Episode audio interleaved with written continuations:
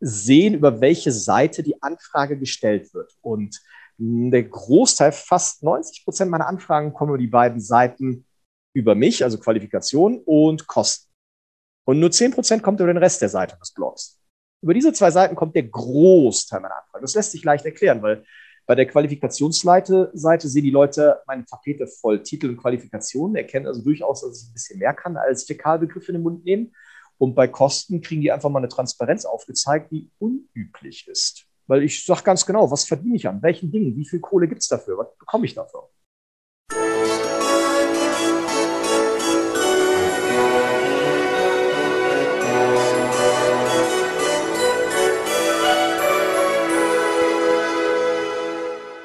Hallo und herzlich willkommen. Mein Name ist Marco Peterson und ich begrüße Sie zu einer neuen Folge des Königsmacher Podcast, dem Podcast der Versicherungsbranche mit dem Besten von heute für die Besten von morgen. Mein heutiger Gast ist der einzige, dem ich nicht mit einem goldenen Becher eingeladen habe und außerdem ist der, mit dem ich das bisher späteste Interview führe. Beides hat den gleichen Grund, denn er lebt seit einiger Zeit in Mexiko und arbeitet von dort aus als Finanzprüfer, Versicherungsprüfer, Versicherungskritiker. Das sind zumindest die Marken, die er angemeldet hat. Außerdem ist er Experte zum Thema private Krankenversicherung und Autor des Buches How to PKV. Die Rede ist natürlich von Walter Benzinfass-Bender, Versicherungsmakler aus Kerpen beziehungsweise aktuell Mexiko. Hallo Walter, schön, dass du da bist. Moin. Moin. Äh, äh, erste Frage mal, die ich mich schon immer stelle, noch nie gefragt habe, ist, warum Benzinfass? Puh, das ist aus StudiVZ-Zeiten von vor 18, 19, aber lange, lange ist es her. StudiVZ-Zeiten entstanden. Ich habe damals neben der Uni diverse Sportgruppen, Kampfsportgruppen besucht oder geleitet. Und die Intoleranz sowie Ungeduld, die ich heute schon für Schwachsinn, Bullshit und Lügner habe, die war damals schon extrem ausgeprägt, was dazu führte, dass ich öfter mal das Maul nicht halten konnte und im unpassenden Moment gesagt habe, das ist scheiße oder das ist eine Lüge, verpiss dich, du Idiot. Was bei Professoren in der Uni jetzt nicht so cool ankommt. Überraschend. Heute weiß ich das auch. Gut. Und da wurdest du quasi Benzinfass genannt, weil du so hoch gehst wie ein Benzinfass oder wie? Ja, ja, also du, musstest nur Lunte legen und ein Feuerzeug dranhalten und dann ging die Show los. War billiger als jede Comedy. okay. Ich, ich werde versuchen, heute keinen Lunten zu legen. Aber wie, wie du kannst merken. Ja, klar. Das werden wir dann ja sehen. ja, ich, ich sagte versuchen. Äh, er war stets äh, bemüht. Genau, stand häufig beim Zeugnis. Ähm, mhm. Aber wir, ne, wir, reden jetzt auch über dich als Person zuerst mal, bevor wir dann zu den Versicherungssachen kommen. Mhm. Und äh, da stellt man sich aber selbst vor mit äh, mal Hashtags oder sich mal hier immer mit drei Hashtags vor. Also stell dich bitte mal drei Hashtags vor und sag, warum du genommen hast. Gut, also ich hatte es wie in der Mail angekündigt, die sind mir als erstes in den Sinn gekommen. Beleidigungsweltmeister, Maulhure, Idiotieintoleranz. Und der Hintergrund ist relativ simpel. Ich habe mir irgendwann abgewöhnt zu sprechen, die Leute es erwarten, sondern so, wie ich es für richtig halte. Und dazu gehört auch, dass man halt auch mal Fäkalvokabular benutzt oder Dinge mit einem Wort beschreibt, wie sie sind. Und das kann auch mal sein Scheiße oder Kackendreck. Das ist okay, das darf man machen. Und wer darauf nicht klarkommt, der kann sich halt verkrümeln. Und die Idiotie-Intoleranz geht damit einher, weil wenn Politiker blödes Zeug labern oder der Chef sich mit irgendeiner Scheiße rausschwurbeln will, dann muss man sagen, ey, du laberst hier Bockmist. Halt die Fresse, das ist falsch. Und da müssen wir in Deutschland meiner Meinung nach auch wieder hin. Wir müssen den Leuten klar sagen, was Sache ist, anstatt zu versuchen, alles schön zu reden und einen auf Heidi Time lieber heile Welt zu machen. Von daher, ja. Verständlich. Ähm, wenn du gerade sagst, äh, du, du, du, du Beleidigungsweltmeister und auch dann so, ne, ich, ich sag, was ich meine. Du bist jetzt in Mexiko. Beleidigst du schon auf Spanisch oder beleidigst du noch auf Deutsch? Ich beleidige aufgrund meines fehlenden Sozialverständnisses und sowie des fehlenden Vokabulars meines Spanischen. Das heißt, den Leuten hier trete ich ständig auf die Füße, weil ich sehr deutsch bin, obendrein Autist und soziale Geflogenheiten nicht in der Art berücksichtige, wie sie es von mir erwarten. Das sind, das sind mal ganz andere in Spanien, stimmt ja, Mexiko. In Spanien. In Mexiko sind mal ganz andere Verhältnisse. Also, jo. Hat Überschneidung, aber ist schon anders als Deutschland. Ein bisschen. Ein bisschen. Äh, ja, nach den Hashtags nochmal Selbstbeschreibung kommt noch das Emoji. Was für ein Emoji würdest du empfehlen, wenn du eins wärst und warum? Semikolon P. Der lachende, zwinkernde Smiley mit rausgestreckter Zunge, weil die meisten Dinge nehme ich nicht vollends ernst, genauso wie ich selbst. Wir sollten einfach eine gelassene Sicht der Dinge haben. Und das Emoji entspannt sehr viele Diskussionen, gerade im Online-Bereich, wo es sonst schwierig ist, Gefühle und Ansichten zu transportieren. Das stimmt. Ja, vor allem, weil es häufig Missverständnisse gibt, insbesondere bei Emojis. Jo. Ähm, ja, dann kommen wir jetzt mal zu dem Part, wo ich dir einfach mal so Entweder-Oder-Fragen stelle und du sagst einfach, was und warum. Ne, das erste ist auch auf Mexiko bezogen schon mal. Chili oder Tortilla? Das ist eine völlig falsche Frage, weil, äh, hä? Okay, Chili, aber die Frage ergibt keinen Sinn. Bergauf oder grün? Was? Wieso ist doch beides Essen oder bin ich falsch? Ja, natürlich, aber das eine ist ein Gewürz und das andere ist ein Maisfladen. So, also ich, ich, ich du vergleichst doch nicht eine Paprika mit einem Brötchen. Also das ist. Ich meinte Chili con Carne. Ach so, so ein Scheiß wird hier gar nicht gegessen. Das ist importierter Quatsch wie das Asia-Buffet bei uns. Ah, okay. Interessant. Gut. Äh, ja. Das zweite ist äh, Regen oder Schnee. Boah, leck mich fett, das ist beides kalt und nass. Äh, Schnee. Schnee. Weil? Planbarer. Zumal hier gibt es 15 verschiedene Wörter für Regen, weil es 15 verschiedene Arten gibt und die sind irgendwie fast alle unangenehm. Okay. Äh, das dritte ist äh, Hund oder Katze? Hund. Weil? Ich mag Idioten, die dich bedingungslos lieben. Gut, dann bist du bei Katzen definitiv falsch. Ja. Äh, so. Aber als Tipp für alle Hundeliebhaber, sucht euch eine Katzenliebhaberin, weil die kümmert sich um euch, egal wie ihr sie behandelt. Das ist super. okay. Ähm, und das letzte ist noch Anduril, das Aragons Schwert oder Excalibur, das Schwert von König Artus?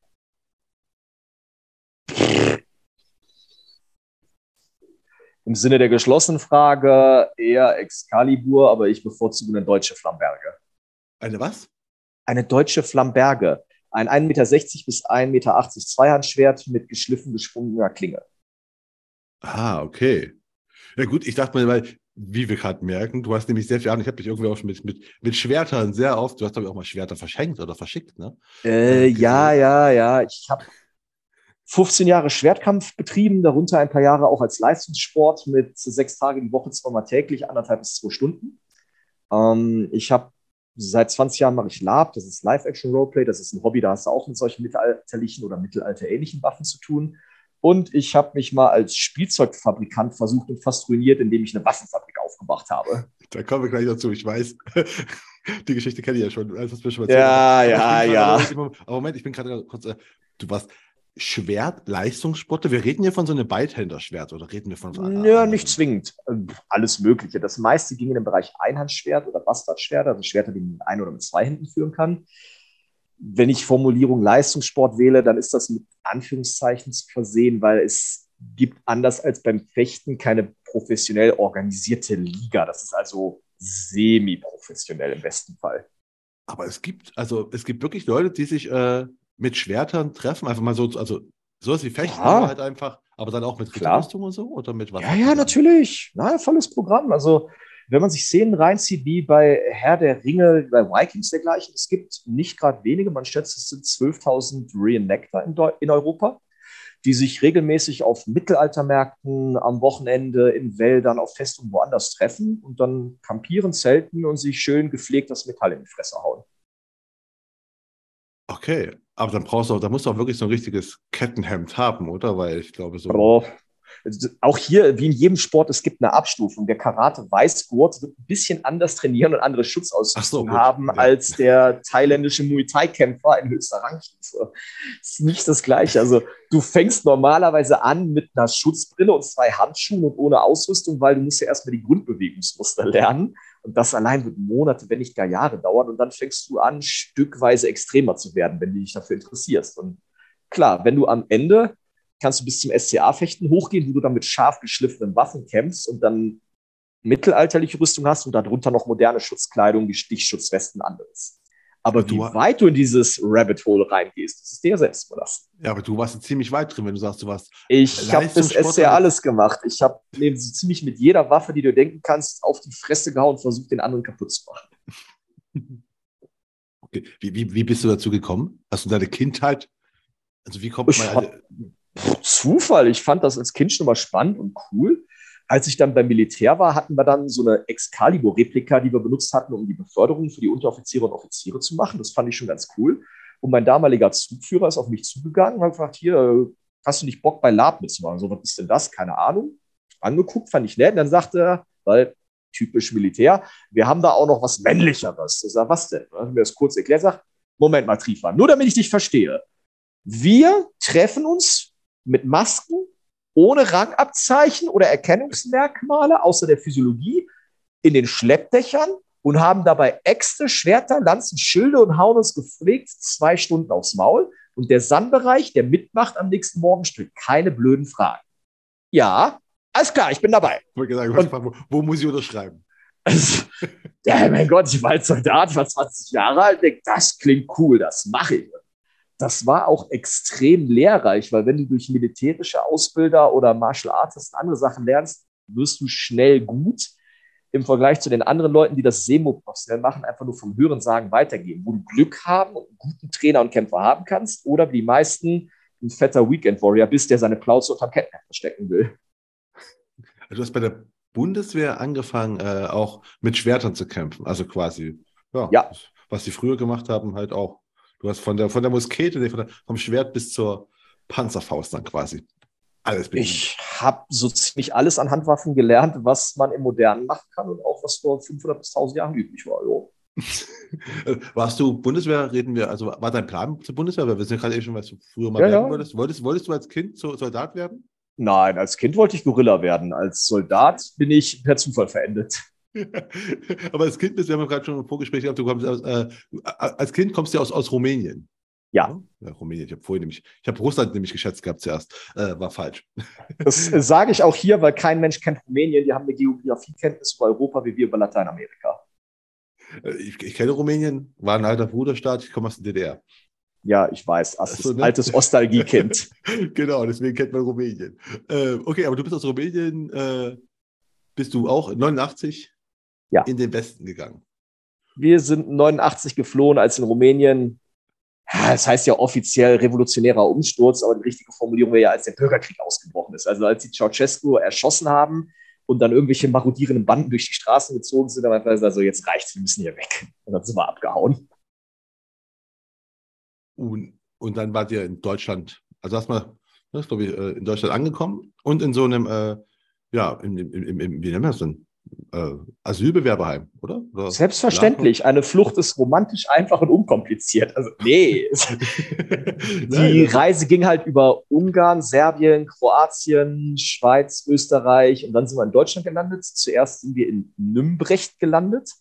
Und da waren wir dann in so einem klassischen Auffanglager, wie es es damals viele gab. Ähm, Zelte und Container viel Langeweile, viel Elend und viele fragwürdige Gestalten, die versuchen, deinen Alltag spannender zu gestalten, als für Wartemarken anzustehen. Aber äh, war, war auch schon Schule dann Thema für dich? Also weißt du, wie alt warst du, wo ihr angekommen seid überhaupt? Sechs. Also ich sechs bin sechs geworden. Wir sind ungefähr, als kurz bevor ich sechs wurde, sind wir abgehauen. Ähm, ich bin dann hier gewesen, als ich sechs war. Ähm, theoretisch hätte ich schon eingeschult werden müssen. Das ging aber noch nicht direkt. Das führte dazu, dass ich im ersten Schuljahr verspätet eingeschult wurde. Was aber nicht schlimm war, weil wir haben in Rumänien in der Pionierschule schon ein paar Sachen gelernt. Von daher war das, was ich verpasst habe, jetzt nicht wirklich schlimm. Kenne ich, haben wir im Kindergarten gehabt. Ähm, Natürlich, schön Rotland gegen Blauland, halte den Hügel, hole die Karte. Ah, das ganze Scheißprogramm. Nee, aber du, okay, aber du bist dann in eine normale Schule gekommen, oder? Das ist mal so, ich, ich habe keine Ahnung. Äh, als, als nee, tatsächlich, tatsächlich nicht. Ähm, eigentlich war ich erst in einer normalen Grundschule, da bin ich aber nach drei Wochen wegen übermäßiger Gewalt rausgeflogen und bin dann auf eine Sonderschule gepackt worden, wo ich ungefähr sechs Wochen verbracht habe, bis mich eine bemühte Lehrerin mal ein bisschen näher betrachtet hat und gesagt hat, nee, der Junge ist nicht gewalttätig, der hat einfach ein scheiß soziales Umfeld und braucht Hilfe. Okay. Was übrigens Ironie ist, weil das ist die Mutter eines verstorbenen Freundes, den ich auch später versichert habe, wo ich dann die letzten Lebensmonate begleitet habe. Oh. Okay, und dann, dann bist du wieder auf die normale Schule gekommen. Ja, ja. Und hast dann normale zehn Klassen gemacht oder Abitur oder wie war das dann? Ja, ja, ja NRW-Abitur für das, was es vielleicht wert ist. ja, aber das, die, der Ausflug Abitur. Sonderschule war halt so ein typischer Ausdruck. die deutsche Gesellschaft, das deutsche Bildungssystem war damals nicht auf die Gewaltbereitschaft der Osteuropäer eingestellt oder vorbereitet. Ah, okay, also sind da mehrere quasi äh, in die Sonderschule gekommen oder wie? Äh, ja, die meisten von uns. Also ich überlege gerade, ich glaube, von den Jungs ausnahmslos alle. Gib mal eine Sekunde. Nee, von, von den fünf Jungs, die eingeschult wurden mit mir, sind alle auf die Sonderschule gekommen. Und zwar alle aus den gleichen Gründen. Wir galten als verhaltensauffällig, als gewalttätig und als aufmerksamkeitsreduziert. Ah, okay. Und sind alle wieder dann zurückgekommen wie du oder waren sind die anderen da geblieben? Du bist der Einzige. Am Arsch, ich bin der Einzige, der zurückkam. Krass. Alle anderen sind durchs Raster gefallen. Ja, es ist ein interessanter Blick mal in unser Bildungssystem, also am, am Rande. Aber ähm, ja, aber darum soll es ja gar nicht heute gehen. Du bist dann aber auf der Schule gewesen und dann bist dann zur Armee gegangen. Oder? Es kam nach jo. Abitur noch irgendwas anderes? Korrekt. 28.06. Abi-Feier, 1.07. Bundeswehr. Und zwar gewollt. Jein. Ich hatte nichts Besseres zu tun, um ehrlich zu sein. Und ja. wollte raus aus meinem scheiß Feld. Da war die Bundeswehr eine sehr willkommene Lösung. Und ich weiß noch, wie ich damals im Personalbüro saß und er sagt, ja Mensch, hier, T1 ist ja für alle Verwendung geeignet. Sind Sie bereit, in ein U-Boot zu gehen? Sind Sie bereit, aus einem LFZ zu springen? Und ich einfach alles bejaht. Da sagt er, es ist Ihnen eigentlich scheißegal wo. Hauptsache weg von hier. Ich sage, ja, sag, alles klar, das können wir lösen. Herzlich willkommen. Zwei Wochen später kam der E-Bescheid, Fullendorf Fernspeer von Köln aus 800 Kilometer. War mir nur recht, war gut. Okay, bist du Fernspeer geworden? Fernspeer ist Nee, bin ich nicht. Achso, nee, Entschuldigung. Circa zwei, zwei Wochen vor meiner Einberufung kam ein neuer E-Bescheid. Ähm, man dürfte Wehrdienstleistende nicht so weit weg vom Heimatort einsetzen. Also irgendwie damals war die Grenze, glaube ich, 480 Kilometer, wenn es nicht eine artgleiche Verwendung näher gab. Und dann bin ich in Anführungszeichen nur 400 Kilometer weg ins Saarland zu den Fallschirmjägern geschickt worden. Okay, das ist aber jetzt auch kein Spaziergang. Ich kenne. Äh, nee, Fernsperr und Fallschirmjäger sind sehr, sehr ähnlich. ja, das, ist kein, das, ist, das, ist kein, das ist kein Urlaub, sagen wir es mal so. Eigentlich schon. Die Ironie ist, 20 Jahre später erkenne ich, wie hart das war. Damals dachte ich, oh, ist halt jetzt so. Aber wenn du von sportlichen jungen Männern mit hoher Überzeugung geben bist, wo sich jeder den Arsch aufreißt, dann fällt dir gar nicht auf, wie hoch die Anforderung ist. Dir fällt das dann erst auf, wenn du auf Lehrgänge gehst und mit anderen Leuten gepaart wirst, die geringere Vorgang Voraussetzungen erfüllen. Ja, gut, also du, der Hoch, der, der, der gern viel Sport macht, okay, für dich war es vielleicht äh, ein, ein, ein, ein Adventure-Urlaub. Aber ich meine so allgemein im Vergleich mit der normalen Grundausbildung, ne? Die ich so noch genießen durfte.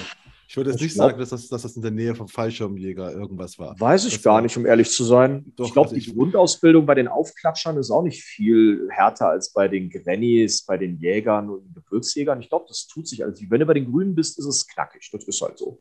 Ach so, nee, war ich nicht. Ich war bei den, ich war bei den Roten, ich war bei ABC-Schütze. Ähm, das ist legitim, wird auch gebraucht. Da muss man halt auch mehr Gehirn benutzen, weniger physische Belastbarkeit kriegen. Das ist okay. Ne? Artgerechte ja, aber, Verwendung. Aber, aber, aber, es, war halt, es war halt nicht so anstrengend wie Fallschirmjäger, die ich kenne. Also zumindest, was sie mir erzählt haben, es war viel anstrengender, was ihr getan habt. Ich glaube, da wird sehr, sehr viel Scheiße gelabert. Wenn du guckst, wie viele Leute die Bundeswehr verlassen haben, angeblich Einzelkämpfer und Scharfschütze und so waren. Ich so, Alter, also der, der geilste Fall war mein Kumpel Zähnchen, der dann irgendwann, der wusste nicht, dass ich gedient habe. Und dann, ja, ich war U-Boot-Scharfschütze. Ich sag, du was? okay, das hätte ich ihm auch nicht geglaubt. Damit verarschen wir den übrigens noch bis heute. Ich sage, hey, Zähnchen ist da, guck mal, unser U-Boot-Scharfschütze, alle in Deckung. Und mittlerweile kann er drüber lachen, aber wir haben ihm ein paar Jahre eine echt harte Zeit dafür gegeben. aber paar Jahre ist gut. Hast du dich dann auch für länger verpflichtet? Weil es war erstmal cool. Ja, ja. Erst Grundwehrdienstleistender, dann Freiwilligwehrdienstleistender, Zeit, dann Zeitsoldat, dann dienstunfähig. Dann dienstunfähig? Ja, ja, ich bin mit DU ausgemustert worden. Äh, du warst Fallschirmspringer, du bist auch gesprungen. Ja, und? Also lag es daran irgendwie oder was war Nein, das? nein, ich bin nach circa zwei, drei Jahren ausgemustert worden. Ach so, okay. Ich hatte auf Z4 verlängert, weil ich nicht arbeitslos sein wollte bis zu meiner Offiziersbenennung. Ich hatte also auf Z4 verlängert, gleichzeitig den Antrag auf OA gestellt. Und während ich noch aktiven Dienst gemacht habe und auch bereits Deployment, also einen Auslandseinsatz hinter mir hatte, bin ich dann zur OPZ, zur damaligen Offiziersprüfzentrale nach Köln, habe da die ganzen Tests durchlaufen soweit kein Thema und bin dann an der Gesundheitsprüfung gescheitert. Als dann nämlich der OPZ-Arzt sich meine Akte und meine Unterlagen angeguckt hat, hat der einen Abrechnungsbetrug festgestellt. Ich hatte mit elf Jahren in der fünften Klasse einen Unfall beim Schlittschuhlaufen, aufgrund dessen mein Handgelenk gebrochen war rechts und das musste dann wieder aufgebrochen und danach geschieden werden. Das waren dann so anderthalb Jahre Behandlung. Und ich war seitdem immer jährlich zur Kontrolle bei dem. Und der hat dann, seit ich elf bin, jährlich eine Handgelenksarthrose durchgeschliffen. Als Permadiagnose zum Abrechnungsbetrug, um ein bisschen mehr Ritzmorbi abzugreifen. Folge an der Scheiße war aber, mit einer Arthrose wirst du auf T5 runtergestuft und Offizier damals durfte es nur werden, wenn du T2 oder besser bist. Das heißt, ich bin von T1 auf T5 runter und damit wurde mein Vertrag wegen Argfrist angefochten. Während ich also noch beim Arzt saß und trotzdem Wasser geholt habe, haben die meinen Kram zusammengepackt und gesagt, sie haben noch 30 Minuten das Gelände zu verlassen, ansonsten werden sie von den Feldjägern gewaltsam entfernt. und so endete meine Militärkarriere nach fast drei Jahren durch einen Formfehler. Ja, Formfehler, das war ja eher äh, von, von dem Arzt her. Äh Klingt Mag ja sein, aber ich sag Formfehler, weil Gut. damals aus dem Ghetto stammt, ich hatte halt weder das Wissen noch die nötigen Kontakte. Heute weiß ich, das wäre überhaupt kein Problem gewesen, das in einem Verwaltungsverfahren anzufechten und ich hätte auch Recht bekommen. Aber ja, das wusste stimmt. ich damals nicht. Ich hatte weder die Kenntnisse noch die Connections, weil wenn du in Deutschland aus dem Abschaum kommst, dann musst du dir halt alles selber erarbeiten. Und mit 21 bist du nicht in der Lage, dich gegen den Staat zu wehren, weil ja, du kannst und weißt halt nichts. Äh, das klar, nee, ich dachte nur einfach mal so, also so, so äh, Pech, aber im Sinne von eher so, ich bin jetzt gerade auf, was, was der Arzt machte, war ja offensichtlich Versicherungsbetrug, oder? Mag ja sein. Ne? Was hilft mir das heute? Gar nichts. Ich frage mich nur, wie du zur Versicherung dann gekommen bist. Das wollte ich quasi als Überleitung gerade nehmen. Ach so, ja. Der Klassiker, Zufall. Also, was machst du als arbeitsloser Ex-Soldat? Du fängst erstmal an, kaufen im Gesundheitswesen im katholischen Krankenhaus zu lernen grandios idiotische Idee und eigentlich müsste man jeden Deppen ohrfeigen, der mich damals eingestellt hat, weil das, was da passiert ist in der Zeit, das ist für eine eigene Episode gut, das ist eine riesige Sitcom. Ich vergesse, allein der zweite Tag, ich vergesse das nie, dann werde ich also den Pflegern und Zivis vorgestellt. Mein Ausbilder, der Herr Hönig, das war zwei Meter mit dünner Höhenluft, deswegen hat er die ganze Zeit so komisch gesprochen. Und dann ist da dieser, der hat auch so einen mongoloiden Gang gehabt, der ist ständig gelaufen, als hätte ihm einer bei jedem Schritt den Nacken gekloppt. Und dann stand er da vor den Pflegern mit seinen wackeligen zwei Metern fünf Höhen Luft und sagt, meine sehr verehrten Damen und Herren, ach ja, sind ja nur Herren. Und sagt, ich gehe jetzt mal auf Normaldeutsch weiter, ich kriege die Krätze bei dem Typen. Ich könnte ihm heute noch in seine dumme Fresse schlagen. Dann sagt er, ja Mensch, hier meine Herren, herzlich willkommen, das ist der Herr Bender, das ist unser neuer Auszubildender und äh, im zweiten Lehrjahr hin wird er Ihr Disziplinarvorgesetzter für alle Angelegenheiten. Der Herr Bender war mehrere Jahre Zeitsoldat bei den Fallschirmjägern inklusive Auslandseinsatz in einem Raum voll Zivis und Pfleger. Ja. Die, die Stimmung ist sofort auf Gefrierpunkt gefallen, weil ich war in deren Augen das Feindbild Nummer eins. Rückwirkend betrachtend auch zu Recht. Und der soziale Umgang in einem Krankenhaus ist ein ganz, ganz anderer als in der Bundeswehr. Also Ach, Krankenhaus ist flauschig und nett und auf äh, per Du-Basis. Und ich war anders. Also, die Probleme begannen bereits am ersten Tag. Ich gehe dann da lang, dann lehnen sich zwei Pfleger an die Wand, einer hockt auf einem Medikamentenwagen und dann labern die ruhig, geht vorbei sagt, haben Sie Geburtstag? Guckt die schon, er sagt, sag mal, Haltung mal, was ist das für eine Scheiße? Schnurren Sie nicht so rum, stellen Sie es mal gerade hin.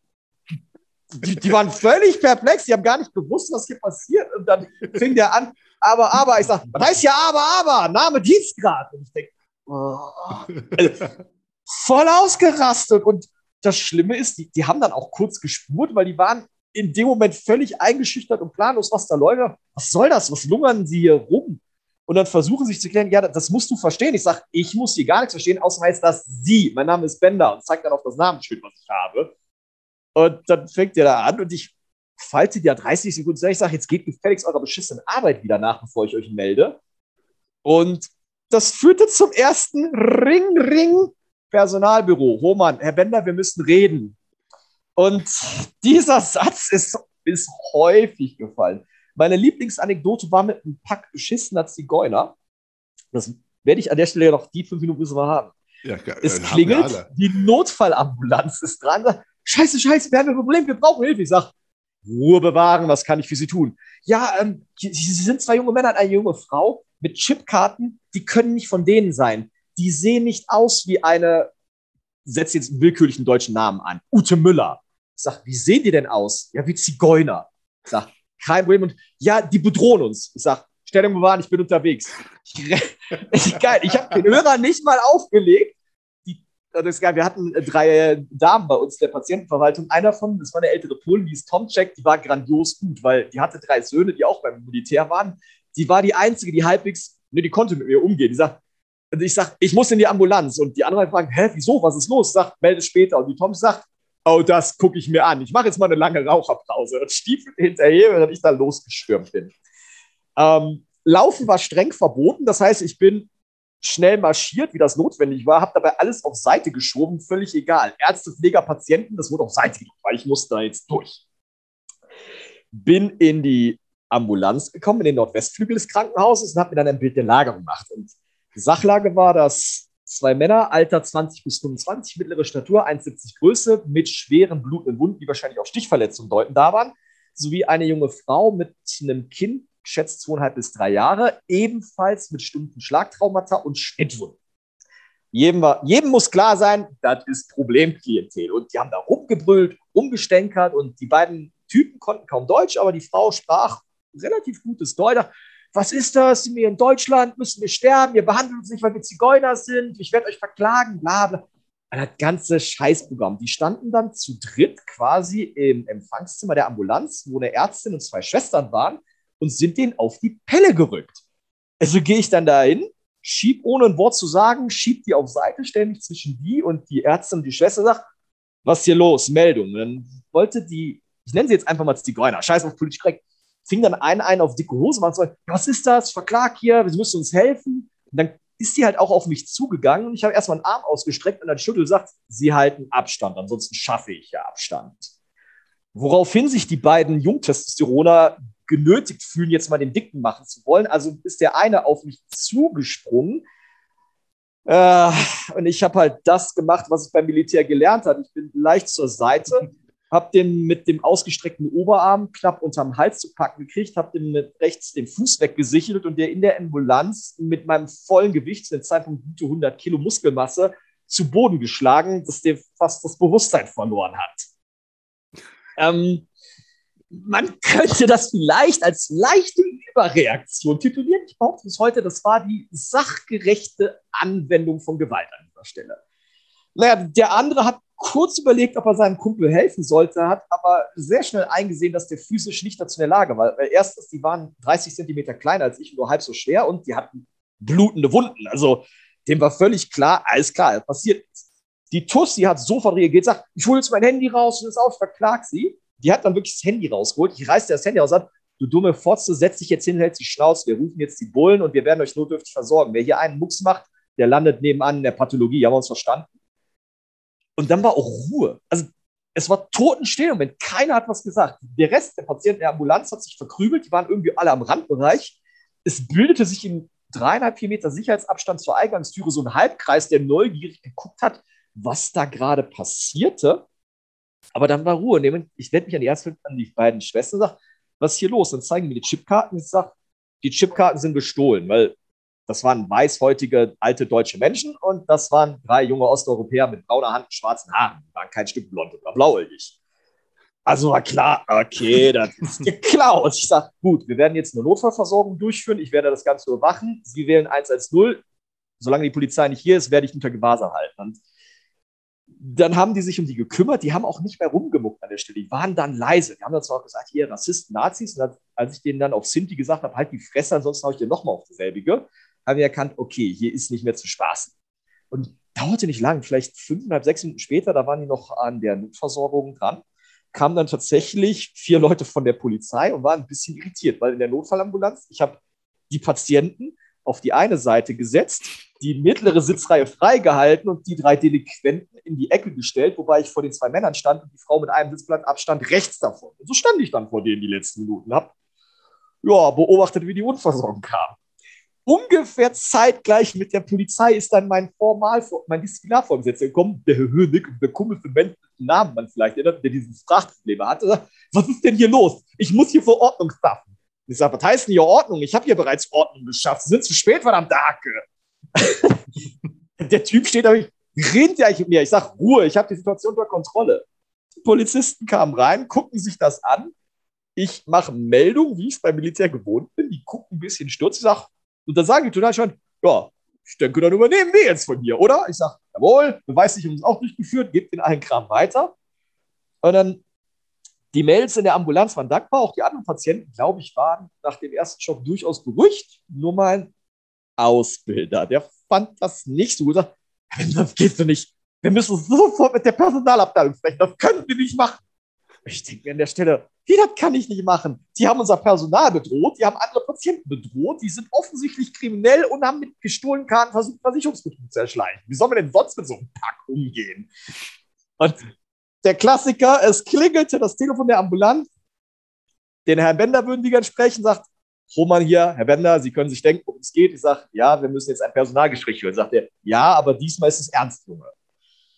Das war dann auch ein intensiveres Gespräch und das war dann eine Woche, bevor ich dann am letzten Tag der Probezeit die Kündigung eingereicht habe.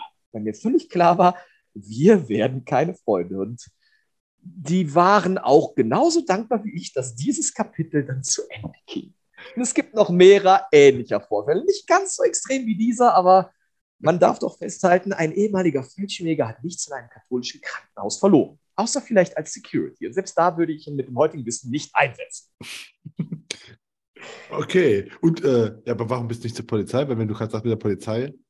Wollte ich nicht. Du, wolltest du nicht. Okay. Dann, ich habe die Polizei immer dafür bemitleidet, dass sie nicht so agieren kann, wie ich dachte, dass es richtig wäre. Ah, okay. Na gut. Und und also ich mag die Polizei, ich habe hohen Respekt vor denen, aber ich glaube, dass sie an vielen Fällen stranguliert werden und nicht so vorgehen dürfen, wie es angebracht wird. Aber das ist eine politische Diskussion. Das stimmt. Und dann sind wir aber jetzt zum, dann, dann, dann ist der nächste Schritt jetzt was? Nachdem du bei der Bundeswehr warst, danach Krankenpfleger? Nein, nein, Kaufmann im Gesundheitswesen. Ich okay, Kaufmann im Gesundheitswesen. gesehen, ich BWL studieren, was man so als planloser junger Mensch sonst macht. Habe mich an der Uni Köln eingeschrieben, bin genommen worden und habe dann erfolglos BWL vor mich hin studiert. Und nebenbei gearbeitet, vermute ich? Ja, ich saß dann irgendwann mit langen, lockigen Haaren und Tarnklamotten und meinem modifizierten Laptop im Hörsaal. Anstatt aufzupassen, habe ich Warcraft 3 gespielt, weil Campaign Editing für mich wichtiger war, als DPA zu hören. Und da hat mich so ein Typ angequatscht, hier, Joboffensive 2000, wir suchen neue Leute, die den Nebenjob suchen, labert mich da voll. Ich sage, ja, ja, ja, ja, ja. Ich habe überhaupt keinen Bock, der ist voll am Arsch vorbeigegangen, der Typ. Aber der hat meine Daten aufgenommen, weil wie jeder Struki brauchte der halt dringend Kontakt und der war einfach froh, dass er irgendwen auf seine Liste schreiben konnte. Und dann klingelte auch irgendwie drei Tage später das Telefon, da meldete sich der Lukas, das ist ein, mein damaliger Teamleiter, mit dem ich auch immer noch freundschaftlich verbandelt bin, sagt hier so, Firma so und so, ne, sie haben sich für die Joboffensive beworben, wir würden sie gerne einladen. Ich sage, ja, klar, kein Problem. Und meine ersten beiden Bewerbungsgespräche da, Bewerbungsgespräche in Anführungszeichen, musste ich kurzfristig absagen, jeweils, weil ich mir eine schwere Verletzung zugezogen habe. Beim ersten Mal bin ich tatsächlich im Treppenraum, Raum, äh, im Treppenhaus die Treppe runtergestürzt, weil Leute neu eingezogen sind. Beim Umziehen haben die mich versehentlich mit dem Schrank erwischt und zwar auf dem Rücken, sodass ich einen Abflug über die Treppen gemacht habe und vorsichtshalber in die Ambulanz gegangen bin statt zu dem Bewerbungsgespräch. Dann haben wir ein zweites Gespräch ein paar Tage später vereinbart. Ich glaube, es war Montag, dann sollte ich am Freitag noch mal kommen. Das ging aber dann auch nicht, weil ich beim Morgenstraining habe ich einen so harten Schlag auf den Daumen gekriegt, der irgendwie zwischen die beiden Ritzel meines Handschuhs gekommen ist, dass der mir den rechten Daumennagel abgeschlagen hat und es geblutet hat. Wie Sau, also muss ich schon wieder in die Ambulanz. Ich habe gesagt, es tut mir wirklich leid. Ich weiß, es klingt unglaublich, aber ich habe mich schon wieder verletzt. Bitte geben Sie mir noch eine Chance, einen weiteren Termin. Habe gesagt, okay, Montag, wenn du dann nicht erscheinst, ist gelaufen. Hast du beim, ersten Mal, hast, hast du beim ersten Mal auch gesagt, so, äh, ja, ich kann nicht, mir ist ein Schrank in den Rücken gefallen. Und ja, ich habe gesagt, ich bin durchs Treppenhaus gepoltert, weil beim Umziehen hat mir einer eine Schrankwand in den Rücken geschlagen. Und beim zweiten Mal sagst du, mir, mir immer jemand mit einem Schwert, mit dem Beiteilen, da hat mir jemand einen Daumen ab. Nee, wie gesagt, die, beim Sport ist mir die rechte Daumenkuppe abgeschlagen worden. Da wusste der ja noch nicht, was ich tue. Ah, okay. Und ich, Lukas habe ich später gesagt, der war schon sehr, sehr skeptisch, weil das klang halt an den Haaren herbeigezogen, was ich da präsentiert habe. und dann wollte ich munter dahin gehen, gehe da los, bin zur Tür raus und trete in einen Riesenhaufen Hundescheiße. Fuck. Also die guten Schuhe ausgezogen und geguckt, welchen Ersatz habe ich? Ja, Bundeswehr-Kampfstiefel, ne? Also warum nicht? Anzug, Bundeswehr-Kampfstiefel, lange Haare, nicht rasiert, auf zum Bewerbungsgespräch. Boah, hat wohl gereicht. Gut, heute wissen wir, die Struckis nehmen jeden, der Ja sagt, aber damals dachte ich echt, cool, die haben mich genommen, ich habe eine Chance, ich kriege eine Ausbildung, hurra! Und so bin ich im Strukturvertrieb gelandet. Mit Lukas bin ich heute noch befreundet und wir können über die Story lachen, aber wenn man Fotos von mir damals sieht, ich hätte bei keiner normalen Firma einen Arbeitsplatz bekommen, allein wie ich aussah. Ja, aber du musst ja, wenn du jetzt gerade sagst, okay, allein wie ich aussah und keine, keine Firma hätte mich genommen, du musst ja Kunden dann bekommen. Ja, natürlich. Der Witz ist, die Leute, die mich kannten, wussten ja, dass ich was in der Birne habe. Dass ich rumlaufe wie ein Penner, ist denen egal gewesen, aber ich konnte ja was. Ah, okay, gut, klar, gut. Denen war das dann egal. Die, und die haben dir auch vertraut? Ja, klar, das war auch kein Problem. Die Abschlüsse im Freundesbekanntenkreis waren super einfach, das ging auch gut bis zum Seniorberater habe ich es dann innerhalb des ersten Jahres geschafft. Dann fing aber das Problem an. Ja, Empfehlungen reagieren nicht so gut drauf auf einen Assi mit miesem Vokabular, der nicht gut aussieht. Das ist dann schwieriger. Das hat dann nicht mehr geklappt. Und was hast du dann gemacht? Ja, Alternativen, Alternativen gesucht. Dann bin ich auf Leads getroffen. Die habe ich auch abgenommen. Das war aber ungefähr plus minus null, was mir relativ egal war, weil mir ging es ja darum, dass ich trotzdem die Umsätze hatte, damit ich A, keinen Stress habe und B, die Beförderung für die Stufe schaffen könnte. Und da habe ich mein damaliger Lead-Anbieter, das war übrigens der Vorgänger von Finanz.de, habe ich angequatscht und gesagt, sagen Sie mal, was kriegen Sie eigentlich bei sich? Und dann hat er mir mal erzählt, welche Provision Markt ist. Als Seniorberater habe ich bekommen 15 Promille und anderthalb MB bei KV. Und dann hat der mir aus dem Stegreif angeboten 45 Promille und 8 MB. Und dann habe ich angefangen, Gespräche mit meinen Struckis zu führen, die die nicht besonders cool fanden. Weil ich habe schon gesagt, so, ey, was soll denn der Scheiß? Ich kriege woanders das Dreifache an Geld was bietet ihr mir dafür? Und dann fing ihr natürlich mit dummem Geschwurbel und Gelaber an. Und mir, wie auch meinem Team damals, war klar, alles klar, das hat hier keine Zukunft. Konsequenz, mein Team war damals acht Leute. Alex und David sind zusammen mit mir in der Bar. Das waren meine beiden Direkten. Die sind mit mir zusammen in der Branche geblieben und dem ganzen Rest gesagt, ey, ihr gehört überhaupt nicht raus. Finanzdienstleistung scheiße. Wenn ihr Kunden habt, schickt die rüber. Wir beraten ihr kriegt einen Tippgeber-Prof, aber hört auf, ihr verschwendet unsere Zeit. Und dann sind Alex und ich zu einem Makler gegangen David ist ins Vollzeitstudium gegangen, aber hat noch als Tippgeber gearbeitet und ist auch bei den Schulungen mit dabei gewesen. Und so bin ich dann bei einem Maklerbetrieb gelandet, der mich noch ungefähr ein Jahr sinnlos ausgebeutet hat. Dann hatte ich die Schnauze voll und gesagt, fickt euch, ich werde jetzt selbstständiger Makler, weil ich gebe mehr als die Hälfte meiner Provision ab und das, was ich dafür bekomme, reicht nicht. Und dann bin ich Makler geworden, habe über die Fondsfinanz angebandelt, über eine Roadshow, wo der Porasik selber noch die Schulung gemacht hat, mit dem gequatscht hat. Und ich weiß noch, dass ich mit Norbert damals ein Handshake-Geschäft gemacht habe. Ich habe die ersten sieben Jahre mit der Fondsfinanz ohne schriftliche Vereinbarung gearbeitet, einfach auf Handschlagsbasis mit Norbert Borasik.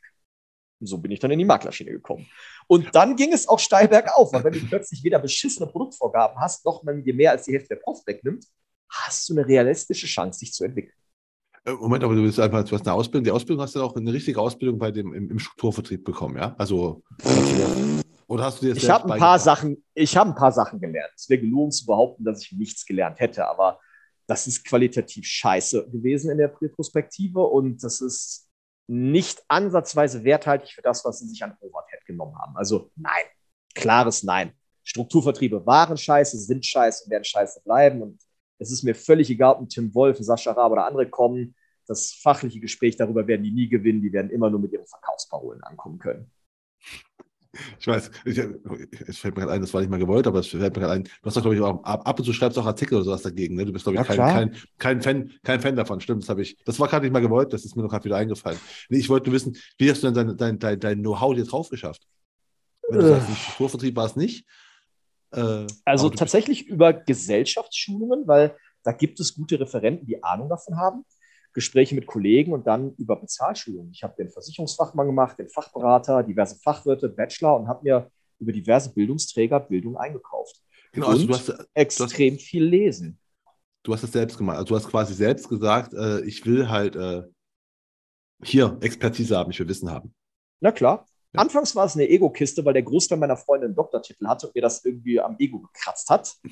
Ähm, Mittlerweile ist es mir egal, aber vor 20 Jahren war das ein Problem. Das hat an meinem Ego gekratzt. Also ich habe auch teilweise so begützt, ich habe zwar mehr Geld verdient als die. Also ja, mein Gott, man sieht halt, ne, man muss für viel verdienen, nicht für intelligent sein. Dann sieht man, der einzige Doktor hier hat das höchste Bankkonto. Hm, ja, hat mich schon geärgert. Also da haben die den bunten Nerv getroffen. Uh, ansonsten, nee, Geld ausgeben, Bücher kaufen, auf Veranstaltungen gehen. Das Wichtige ist, wenn du dich qualitativ weiterentwickeln willst, musst du Geld dafür bezahlen, damit du neutrale Schulungen hast und Perspektiven von außen, weil völlig egal, ob ein Strukturvertrieb oder auch Schulungen von Gesellschaften oder Pools, das ist immer interessengesteuert. Und auch hier kommt das mit dem Benzinfass wieder. Da wird gelogen und verschwiegen, dass sich die Balken bieten. Und das hat schon zu vielen, vielen Auseinandersetzungen geführt. Beispiel Fondsfinanz. Ich arbeite gerne mit denen. Aber auf den Social-Media-Gruppen von denen habe ich Hausverbot, weil die keine Widerworte möchten. Äh, Social Media auch, auch äh, gutes Stichwort mal. Äh, wie hast denn du, wenn du sagst, du bist der Makler geworden? Mhm. Wie hast du da deine Kunden bekommen? Du bist erst bei dem Makler eingestiegen in Leads. In, in Leads, ich habe über Leads Kunden gewonnen, ja. Bis ich genug Empfehlungen und äh, Empfehlungen vor allem durch Kollegen hatte. Leads, ohne Leads hätte ich nicht überlebt. Ah, okay, also kannst du sagen, Leads kaufen ist auch schon eine Option. Es ist hart, aber klar, es ist eine Option. Du musst wissen, wie du damit arbeiten musst. Das ist echt hartes Brot, aber damals wie heute kann man damit Geld verdienen. Es ist halt schwer und es ist was, unbequem, deswegen mögen es viele nicht. Was, mein, was meinst du, was, was ist hartes Brot? Meinst du, weil, du, weil die weil, weil so schlechte Leads sind oder weil da vorher auch schon drei Leute angerufen haben oder was meinst du? Das ist ja quasi fast das Gleiche. Um, ich habe damals über Check24 Leads abgenommen, als wir noch mit freien Vermittlern gearbeitet haben. Und damals haben wir für einen PKV-Lead gezahlt 160 netto, also 200 brutto und haben bekommen sieben oder siebeneinhalb MB, je nach Gesellschaft. Äh, Zentraldeutsche Ringgota, die üblichen Verdächtigen, haben ein bisschen besser gezahlt und eine alte Oldenburger SDK, die immer ein bisschen schlechter. Und das ging eigentlich. Das Problem war, ich hatte immer Stress, weil dadurch, dass ich keine Kohle hatte und keine Connections, waren diese Leadkosten ein Problem. Wir hatten viele Kollegen, die zwischen 10.000 und 20.000 Leadkosten im Monat hatten, was okay ist, wenn du 30.000 bis 40.000 Euro Provision generierst. Aber, und das ist das Problem, nach ein paar Monaten war mir schnell klar, du hast ja Storno, weil die Leads-Kunden sind nicht besonders loyal und du deckst auch um und die gehen immer auf Preis. Das heißt, du hast da Stornos. Wenn du also 20.000 Leadkosten hast und 40.000 Provision, davon geht 10.000 locker ins Storno. Zumindest war es damals so. Ich weiß nicht, ob das heute noch so ist. Kann sein. Und ich habe ein anderes Modell gemacht. Für eine Zahnversicherung mussten wir damals 9 Euro bezahlen. Und ich habe einfach angefangen, ich habe alle Zahnversicherungen von Check24 gekauft, die die hatten.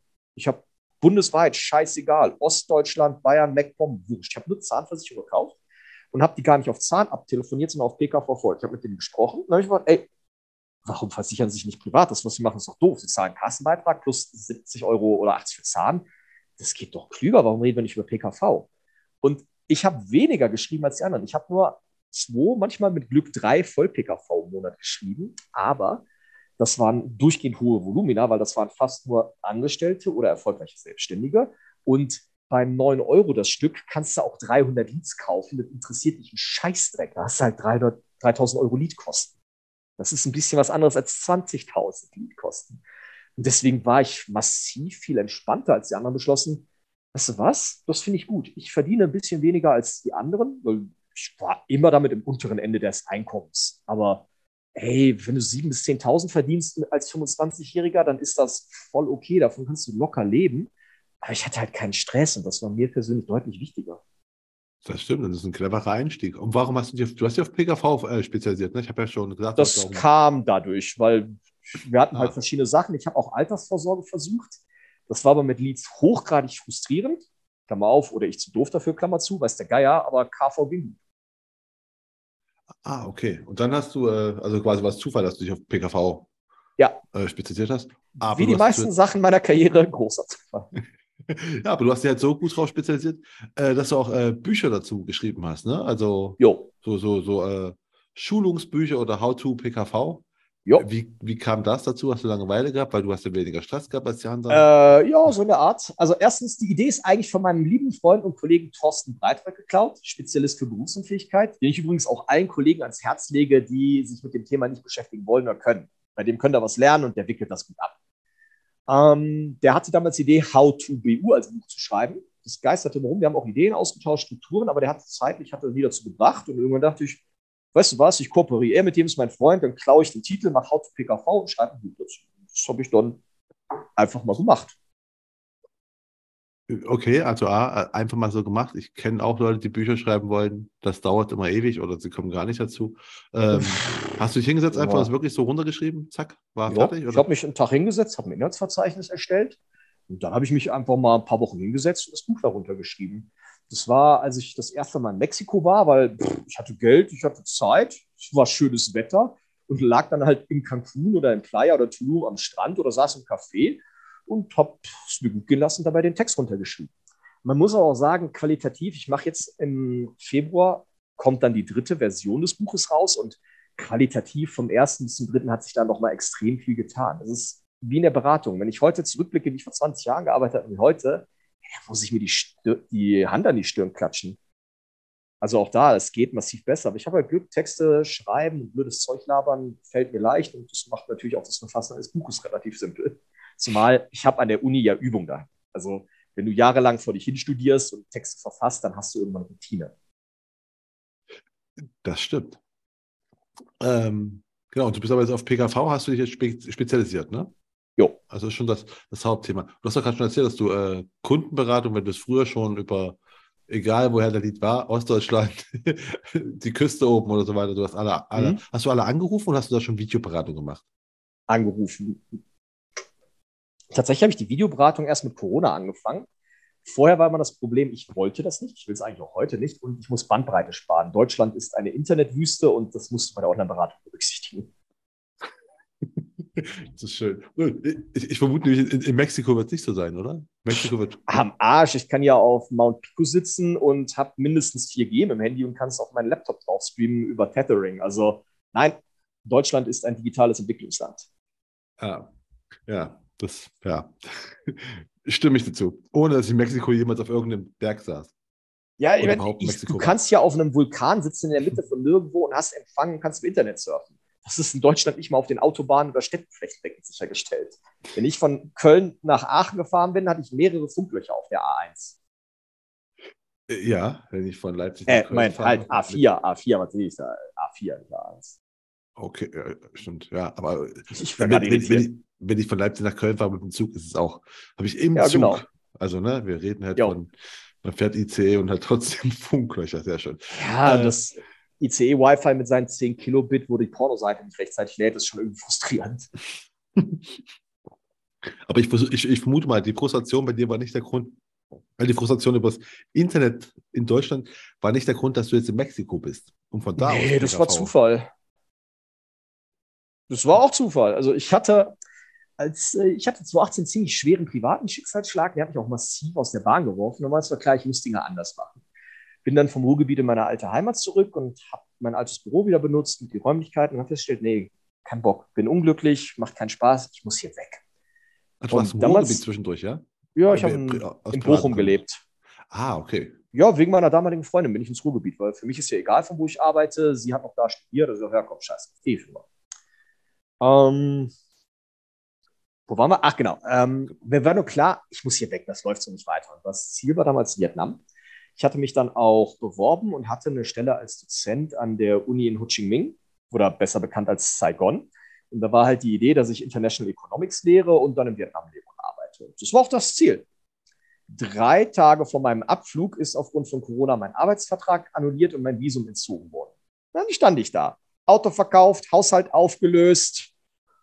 Boah, dann mal gucken, wie die Reise weitergeht. Dann wollte ich nach Montenegro über die Türkei hätte ich einen Zwischenstopp schaffen können, hab, bin dann nach Ankara und wollte dann weiter. Und dann hatte der türkische Präsident Erdogan, den ich für seine durchdachte, intelligente und nachhaltige Art, die auf Fakten basiert, sehr bewundere, ähm, die Idee, dass Flüge, die bereits gebucht sind, Corona verbreiten, aber Flüge, die man jetzt neu bucht, kein Corona verbreiten. Deswegen waren alle Weiterflüge gestrichen worden und ich hing mit keine Ahnung wie viel, 1500, 2000 anderen Reisenden im Transitbereich in Ankara und wollte weg. Und wer schon mal da war, weiß, da hast du kein Handyempfang, kein Wi-Fi. Das heißt, alle Reisenden, ich inklusive, haben ganz am Flughafenrand, am äußersten Bereich des Terminals A, standen wir dann an diesem komischen Maschendraht mit S-Draht und haben die Handys in die Luft gehalten, um noch irgendwie mit Edge Daten zu kriegen und haben versucht, Weiterflüge zu buchen, um hier wegzukommen. Und ich hatte drei Optionen zu dem Zeitpunkt. Niederlande, Schweden, Mexiko. Niederlande ist wie Deutschland, auch wenn ich es mag. Schweden ist kalt und nass.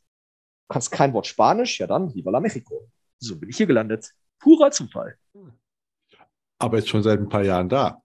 Oh, ich komme regelmäßig wieder, ist nett hier. Ich möchte eigentlich immer noch nach Asien, aber die sind alle immer noch ein bisschen paranoid, was Corona anbelangt. Deswegen äh, treibe ich mich in Lateinamerika rum, auch in anderen Ländern, aber überwiegend in Mexiko.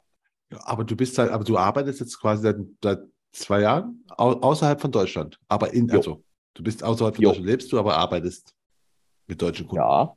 Ja. ja. Genau. Und aber auch alle auf äh, PKV nur noch. Ja, ja, gelegentlich ist mal noch eine Altersvorsorge, Honorarberatung dabei, aber PKV inklusive Red Disease und ja. Und wie findest du deine Kunden heutzutage? Die finden mich online. Also ich kriege über meine Homepage Anfragen rein und über Kooperationspartner. Ich löse das PKV-Geschäft für einige Kollegen, weil die meisten, wenn du nur zwei, drei PKV im Jahr machst, ist es unwahrscheinlich, dass du da ein hochwertiges Ergebnis hast. Sowohl was die Risikoprüfung anbelangt, als auch was die Tarife anbelangt. Also ich behaupte, dass ich überdurchschnittlich hohe Tarifbeiträge vermittle, weil ich einfach so tief in dem Thema drin, dass die Leute verstehen, warum sie eben hochwertige Tarife kaufen sollten, nicht so eine Scheiße wie Hanse Merkur oder Conti. Und deswegen lagern halt viele die Beratung nicht aus. Und wenn du ein, zwei Beamtenanfragen im Jahr hast für PKV für Beamte, du wirst dich da nicht wirtschaftlich, also was die Zeit anbelangt, reinarbeiten können und mit hoher Wahrscheinlichkeit auch ein schlechteres Ergebnis produzieren. Und wenn du da einfach das weitergibst gegen Tippgeberprovision, ist es lukrativer. Das heißt, die Hälfte meiner Anfragen kommt übers Internet und die andere Hälfte kommt über Kooperationspartner. Äh, übers Internet, über seine Webseite, weil die, äh, ja. ist, ist SEO gepflegt irgendwas oder ist das einfach, äh, oder oh, Nö, eigentlich nicht. Ich schreibe den Kram runter, wie es mir in den Sinn kommt. Das ist nicht wirklich SEO gepflegt. Das soll halbwegs funktional sein, nett aussehen. Ähm, ich habe es mal mit SEO gepflegt versucht. Ich habe auch Agenturen beauftragt, auch in unserer Branche bekannte Agenturen, die sehr viel Geld nehmen. Die würde ich ausnahmslos alle mit bestenfalls mangelhaft abcanceln und deswegen nicht weiterempfehlen. Und ob ich das jetzt professionell machen lasse oder nicht, hat die Anzahl der Kundenanfragen keinen Unterschied gemacht. Bloß, dass ich mir die Kosten für diese Agenturen gespart habe. Hat dein Blog deinen Einfluss gehabt auf deine Kundengewinnung? Weil, wenn man ja. da, du hast gerade gesagt, du hast, du hast wieder rausgenommen, ne? also im Vorgespräch hast du gemeint, ja. das hast du wieder ja. äh, wegen, wegen, wegen. Ich habe den, als ich diese Spielzeugfabrik gegründet habe, habe ich den rausgenommen, seitdem auch nicht wieder online gesteckt. Ähm, müsste ich eigentlich tun, aber ich arbeite eh schon am Limit dessen, was geht. Ich will eigentlich gar nicht viel mehr arbeiten. Wir müssen noch ganz kurz auf die Spielzeugfabrik, das habe ich ganz vergessen, genau. Bitte erzähl oh. mal ganz kurz. Du hast, du hast eine Spielzeugfabrik gehabt und äh, du hattest ja. äh, Kontakt nach, nach, Nordkorea. Möchte ich nur so äh, Ja, also ich hatte 2014 die glorreiche Idee, so als erfolgreicher Finanzdienstleister ist das wirtschaftlich klügste, was man machen kann, sich als Blutjunge auf einem neuen Feld zu probieren, alles Geld zu verlieren. Und das ist dann auch passiert. Ich habe also eine Spielzeugfabrik gegründet, wo ich Spielzeugwaffen hergestellt habe. Äxte, Schilde, Schwerter und all den Kram, den man so für Lab, Mittelalter und ähnliches braucht. Kunststoffbasiert. Und das lief mal so gar nicht, um es freundlich zu formulieren ich war dann auch auf verschiedenen Messen, Veranstaltungen. Eines davon die Ascoma. Das ist eine Kunststoffmesse in Düsseldorf. Und da bin ich dann da rumgerannt und dann haben mich zwei asiatische Herren angequatscht. Adrett gekleidet, auch sehr gutes, wenn auch akzentbehaftetes Deutsch. Und die haben mitgekriegt, wie ich dann bei einem Stand mich zum Thema Duroplast und Polyuretale äh, erkundigt habe. Also ähm, Schuhsohlenmaterial. Schuhsohlenmaterial, das ist einfacher. Und die haben das dann mitgekriegt und haben gesagt, Mensch, hier schönen guten Tag, mein Name ist so, mein Name ist so, Sie sind der Herr. Ich sage, na, hallo. Ich sage, Mensch, können wir mit Ihnen ein paar Minuten über die Standortvorteile einer Produktion in Nordkorea sprechen? ich stand da und denke, das ist jetzt versteckte Kamera, die verarschen dich gerade. Ich sage, äh, ja, wir haben ja auch einen Stehtisch, wir haben Kaffee und ein paar Plätzchen, lass uns doch darüber reden.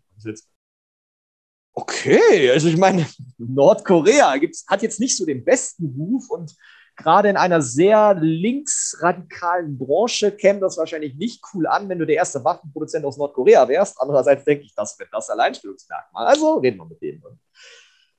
Die haben dann mit mir ein ernsthaftes Akquisegespräch geführt. Und das Schlimme ist, dass trotz aller politischen Verwerfungen und der inhumanen Lage es lukrativ erschien. Also so ein paar der Dinge gesagt haben, Mensch, Sehen Sie mal Folgendes. Wir produzieren 364 Tage im Jahr. Es gibt nur einen Feiertag, kein Wochenende, keine Tarifverträge, keine Streiks, keine Krankheitszeiten, keine Ausfallzeiten. Also, und mit, die haben mir 1,10 Euro Lohnkosten pro Stunde hatten mir angeboten für fünf Leute.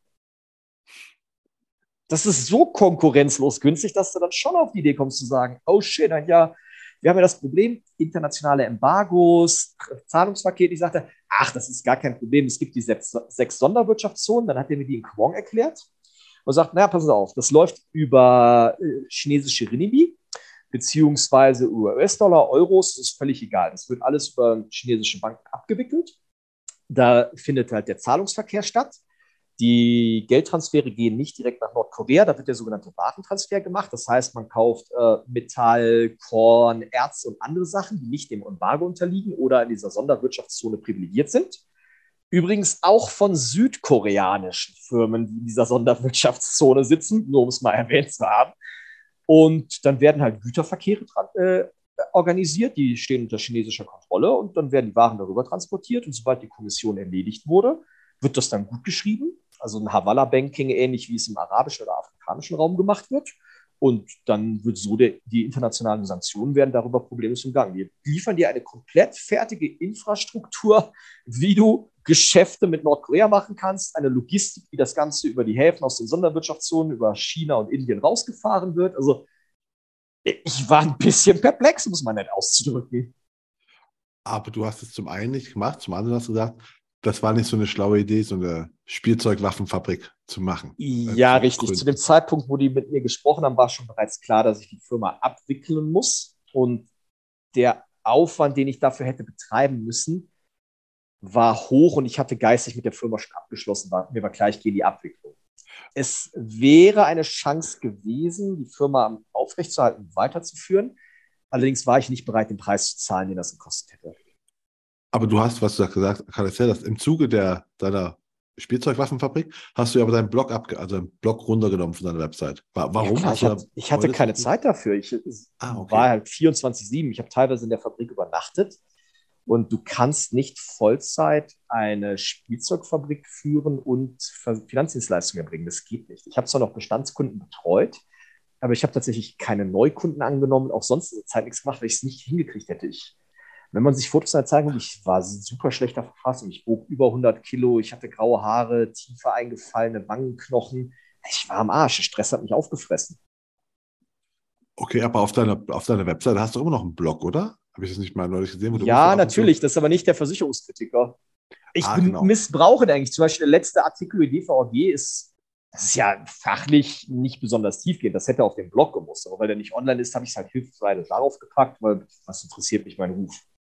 Nee, weil das nämlich die Frage ist ja, du schreibst immer noch einen Blog, also du bloggst immer noch auf deiner Webseite jetzt, also nicht als Versicherungskritiker, sondern das. Jo. Aber da halt schon, sagen wir so, es ist äh, ja so, wie du sprichst. Also, ne? Also. Ja, aktuell schon. Das ist der Faulheit geschuldet. Ich habe den Blog immer noch nicht modernisiert, online gestellt, die Google Fonts entfernt, so Kram. Und es ist halt ein Luxusproblem. Aktuell gibt es keinen Bedarf und ich will nicht mehr arbeiten. Also gibt es eigentlich auch keinen Grund, den Blog online zu stellen. Äh, nee, ich finde es gar nicht, ich finde gar nicht dummer. Ich finde das wie halt das, äh, der DVG-Artikel zum Thema Abzock und so. Das ist halt alles äh, sehr offensiv, nenne ich es mal, geschrieben. Oder? Ja, klar. Sicher. Ist das, Aber das bin halt ich. Äh, ja, die Frage ist genau, oh. so aus, aus, aus, aus, aus Kundenakquise-Sicht, meinst du, es ist gut, dass man sich quasi genau so hinstellt und sagt, äh, ich glaube die, nicht. Also die, wissen halt, wen sie bekommen. Natürlich, die Kundenanfragen, die ich bekomme, sind hochwertig und sehr loyal aber es sind weniger als bei anderen. Also ähm, ohne jetzt den Leuten despektierlich werden zu wollen, ein Tobias Bierl oder ein Guido Leberg schreiben anders als ich. Ja. Tobias durchaus schon in seiner Eigenart, dass sie nicht jeden abholen. Der selektiert also nicht ganz, aber er selektiert auch. Und Guido zum Beispiel, um es böse zu meinen, versucht halt jeden als Kunden zu kriegen. Und das spiegelt sich halt auch in der Außendarstellung wieder. Deswegen bin ich, na, ich weiß bei den beiden, die haben mehr Anfragen als ich. Das ist auch okay. Äh, ja, deswegen aber hätte ich sagen, dass du sagst, okay, ich mache es aber so, weil nämlich dann, äh, ja, wissen sie halt genau, wen sie haben. Ne? Also, mhm. wissen, hätte ja auch eine, eine, strategische Entscheidung sein können. Ne? Nee, natürlich, aber die Kunden, die bei mir landen, sind, sind gute Kunden, die sind sehr hoch, sehr wissbegierig, sehr informiert und die haben in der Regel schon Scheiße gefressen. Ähm, es ist nicht ungewöhnlich, dass ein Kunde bei mir anfragt, der bei einem Bullshit-Vermittler gewesen ist. Also, was weiß ich, Impuls, Verticus oder irgendwelche anderen Leute, die zwar KV machen, aber wo die Struktur eine optimale Beratung eher zum Zufallsprodukt generieren lässt. Oder zum Beispiel auch ein Wettbewerber aus Köln, der selber tut, als hätte er Ahnung vom KV, aber zu blöd und geizig seine eigenen Angestellten richtig zu entlohnen. Das sind dann Leute, die schlagen durchaus bei Leuten wie Sven Henning oder mir auf, weil die erkennen, dass da mehr hintersteckt, als guck mal, der ist oben und billig kauft den. Und aber ich frage mich halt, ob die Kunden, weil auf deiner Seite tust du ja auch sagen, äh, Exilkölner in Lateinamerika. Ja. Ist das für die kein Problem, dass sie sagen, auch mein, mein Versicherungsmakler ist gerade in Mexiko? Teilweise schon, aber die Leute, für die das ein Problem ist, die fragen mich an. Ach so, stimmt natürlich.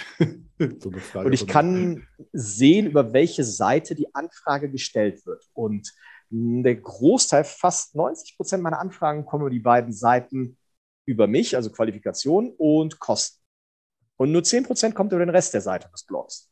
Über diese zwei Seiten kommt der Großteil meiner Anfragen. Das lässt sich leicht erklären, weil bei der Qualifikationsseite sehen die Leute meine Tapete voll Titel und Qualifikationen, erkennen also durchaus, dass ich ein bisschen mehr kann als Fäkalbegriffe in den Mund nehmen. Und bei Kosten kriegen die einfach mal eine Transparenz aufgezeigt, die unüblich ist. Weil ich sage ganz genau, was verdiene ich an welchen Dingen, wie viel Kohle gibt es dafür, was bekomme ich dafür. Und das ist gut, findest du? Also glaubst du, dass das. Es scheint zu funktionieren. Ich kann dir halt, ja. wie alle Werbetreiber, nicht sagen, wie viele Kunden aufgrund dessen nicht bei mir anfragen. Stimmt, das, natürlich. Das ist halt nicht messbar. Stimmt. Ähm, genau, was ich mich halt frage, ist, äh, wie, wie, gut kann man die Kundenbetreuung von, also wie viel Mexiko sind acht Stunden weg von hier, ne? oder? Sieben bis neun, je nach Zeitzone und Sommer-Winterzeit. Mhm. Wie gut funktioniert denn Kundenbetreuung? Weil das frage ich mich so, also wenn jetzt irgendwie, ne, jetzt hört ihr das irgend so ein Makler oder irgendjemand, der gerade sagt, ich will jetzt auch in die Versicherungsbranche und sagt so, hey cool, der Typ hängt in Mexiko rum, hat ja ein cooles Leben auf Cancun und tut da hier schönes Leben führen und betreut hier in, in Deutschland äh, Versicherungskunden. Äh, Gibt es irgendwas, was man beachten muss? Weil ich denke auch, so, wenn Kunden das Probleme haben ne, und du mit Versicherung was klären musst, haben die halt auch andere Geschäftszeiten als wie deine normalen Lebenszeiten. Ja, oder? das ist tatsächlich ein Problem. Deswegen möchte ich eigentlich nach Argentinien, weil wir da nur noch fünf Stunden Zeitverschiebung haben. Es kommt durchaus vor, dass ich bis 4, 5 Uhr morgens wach bleiben muss, wenn ich in Deutschland jemanden morgens um 7, 8, 9 Uhr im Innendienst erreichen muss. Das ist schon nervig, gar keine Frage. Das ist auch belastend, das möchte ich dauerhaft nicht. Aber grundlegend, du kannst dich auf die Zeitverschiebung einstellen. Mein kompletter Online-Auftritt ist technisch auf Deutschland optimiert. Das heißt, wenn die Kunden nicht gerade lesen, dass ich in Mexiko bin, kriegen die davon gar nichts mit. Das ja klar. Ich sag mal nur für, für das Geschäft mit, mit Versicherungen, also wenn man wirklich Sachen klären muss. Aber wenn du sagst, okay, man kann da mal morgens um vier bleiben. Hm. Es ist schon anstrengender, aber das kann man klären, das muss man auch klären. Das Thema Geschäftsadresse, ladungsfähige Anschrift, Steuern, Kommunikation, das muss man schon klären. Das geht auch mit den meisten Gesellschaften gut, aber manche haben halt eine Pfeile im Hirn. Was haben die? Eine Pfeile im Hirn. Ach so, weil das wäre die Frage. Muss man denen irgendwas, also du, du musst denen schon sagen, Leute, pass auf, ich sitze in Mexiko. Oder kann man das einfach? Ich würde es empfehlen, weil sonst kriegst du plötzlich eine Beendigung der Cottage sozusagen aufs Faxgerät. Das möchte man nicht. Das kann passieren, weil du Mexiko von Mexiko aus arbeitest? Äh, theoretisch. Also ich hatte den Fall, ich muss jetzt ein bisschen vorsichtig sein, wie ich das formuliere. Ich vermute, der eben genannte Wettbewerber, der auch mal kurzweilig mein Arbeitgeber war, hat mich beim Gewerbeamt angeschwärzt. Der hat nämlich behauptet, ich hätte, wäre gar nicht mehr in Deutschland tätig, ich wäre fahnenflüchtig, hätte mich abgesetzt, bla, blub. Und das hat tatsächlich einen ziemlich üblen Verwaltungsakt vom Handelsregister im Gewerbeamt in Gang gesetzt, weil die halt dachten, ich wäre ein Steuerpirat und Flüchtiger. Und das gerade zu ziehen war gar nicht so einfach. Es ging am Ende nur mit eidesstattlicher Versicherung, schriftlicher Aussage als Zeuge von meiner ehemaligen Bürokraft, schriftlicher Aussage meiner Kooperationspartner, die noch die gleichen Büroräume nutzen. Und das war schon Aufwand, das gerade zu ziehen. Ah, okay. Also man sollte nicht äh, von jetzt auf sofort, sondern sollte alle Leute vorher quasi schon mal darüber informieren, ja. Ab, ab nächsten Monat, ja. also ab in drei Monaten ja. bin ich halt jetzt da. Ja, und ich vermute halt, dass mich mein Ex-Arbeitgeber da angeschwärzt hat, weil von einigen Versicherungen kam auch Beendigung der Cotagezusage. Da aber keine direkte Kommunikation zwischen dem Gewerbeamt und den Versicherungen erfolgt, kann das ja nur auf Meldung einer Person erfolgt sein, weil anders hättet ihr das gar nicht rauskriegen können. Das ist wahrscheinlich, ja. Ja, der Verwaltungsakt war noch nicht erlassen und rechtskräftig. Da kam diese Beendigung mit der Begründung, ich wäre nicht mehr gewerblich tätig. Also das stinkt schon schwer zum Himmel. Aber wie gesagt, der Prozess läuft ja hier an der Stelle. Und sobald ich einen Titel habe, wird der Arsch auch mit Namen offen bloßgestellt. Ähm, aber wo du gerade Pro Prozess hast, also jetzt mal, mal zu den anderen Pro zu, zu, Prozessen, und zwar internen Prozesse oder sowas, Abläufe, kann man denn auch äh, von, gut, du kannst es offensichtlich, aber kannst du mit allen Versicherungen auch äh, ganz normal äh, interagieren vom Ausland aus? Ja. Oder muss man da, also die, die sind schon alle so, die, die Frage ist so, die sind so digital aufgestellt, du musst nicht mehr den irgendwelche Fax Nein, du musst denen das mundgerecht liefern und denen teilweise die Pistole auf die Brust setzen. Ah, okay. Also okay, das zumindest. Also kann man, kann man das auch von allen Ländern, weißt du was? Du, du bist ja ziemlich ja. unterwegs, du hast ja auch ja. Shanghai war ja das Plan. Von daher du es auch ausgemacht. Ja, ist gar kein Problem. Ist völlig egal, wo du sitzt. Ist halt eine Frage, wie geistig rückständig der Innendienst ist gut. Aber das ist ja das, das ist egal, ob du in Deutschland bist oder in Shanghai. Vermutlich. Ja, korrekt. So, ne? Mit unfähigen Leuten kannst du von überall aus nicht arbeiten. Ja, richtig. Also, ne, das ist wirklich vollkommen egal. Ähm, Äh, brauchst du, braucht man irgendwelche technischen Sachen? Muss man irgendwas anderes beachten, wenn man vom Ausland arbeitet? Weil ich sage, wenn ich eh schon mal jemanden hier habe und wie gesagt, Leute sagen, ey geil, weißt du jetzt hier nämlich, guck mal, wir, wir haben jetzt nämlich hier, wir nehmen jetzt ja Anfang Oktober auf, ne? Mhm. Und heute ist hier, also am Tag der deutschen Einheit übrigens, und hier ist einfach mal heute wow. Wetter. Und ich dachte mhm. mir so, boah, also ernsthaft, die nächsten Monate noch, also ist jetzt wirklich mal, irgendwie ist das deprimierend gerade. Und wenn es auch irgendein Makler sich denkt, so, ey, ich will jetzt sechs Wochen, sechs Monate lang nach Mexiko oder nach Argentinien, mhm. kann man halt so, muss man nicht groß viel bedenken, außer man sollte die Versicherer vorher darüber informieren. Du musst schon ein paar Dinge organisieren, aber es ist keine Raketenwissenschaft. Diese ganzen Dienstleister, die vierstellige Summen dafür aufrufen, sind alles Abzocker laden einen Kollegen, der im Ausland ist, auf ein nettes Abendessen ein, kostet dich 100 Euro und dann erklärt er dir, was du brauchst und dann ist der Rest ein bisschen Gehirnschmalze einlesen, aber das ist kein Hexenwerk. Was ich ah. nicht empfehle, Steuerkonstrukte im Ausland. Das versuchen einige Kollegen. Es ist technisch möglich, ich weiß auch, wie es geht, aber ich mache es bewusst nicht. Meine Firma ist komplett in Deutschland und ich dort auf Antrag unbeschränkt steuerpflichtig und das ist auch das, was ich den meisten Kollegen empfehlen würde wenn du einige Jahre im Ausland warst und weißt, wie du dich niederlassen wirst und nicht mehr umherziehst, dann kann man eine dauerhafte Auslandsverlagerung erwägen. Alles andere bis dato ist Bullshit, der als ganz, ganz, ganz, ganz teurer Boomerang zurückkommt. Man darf nicht auf solche Vollidioten wie Christoph Heuermann und andere Lügner reinfallen. Die erzählen einem nämlich nur die Hälfte der Geschichte und nicht die Konsequenzen, die hinten dran sind. Vor allem liest man ja nicht über die ganzen Typen, die sie ruiniert haben und die in Insolvenz rutschen, weil damit macht sich ja schlechtes Marketing.